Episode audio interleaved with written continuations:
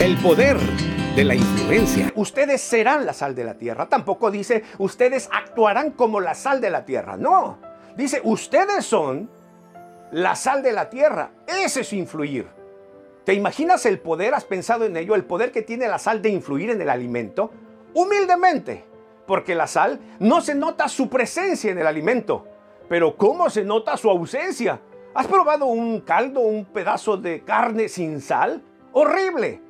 Y en efecto Jesús nos dice que tú y yo somos la sal de este mundo y hoy necesitamos darle sabor a Él. La Biblia dice en Mateo capítulo 5 y versículo 13 de esta manera, vosotros sois la sal de la tierra, pero si la sal se desvaneciere, ¿con qué será salada? No sirve más para nada, sino para ser echada afuera y hollada o pisada por los hombres. Continuará. Dios nos llama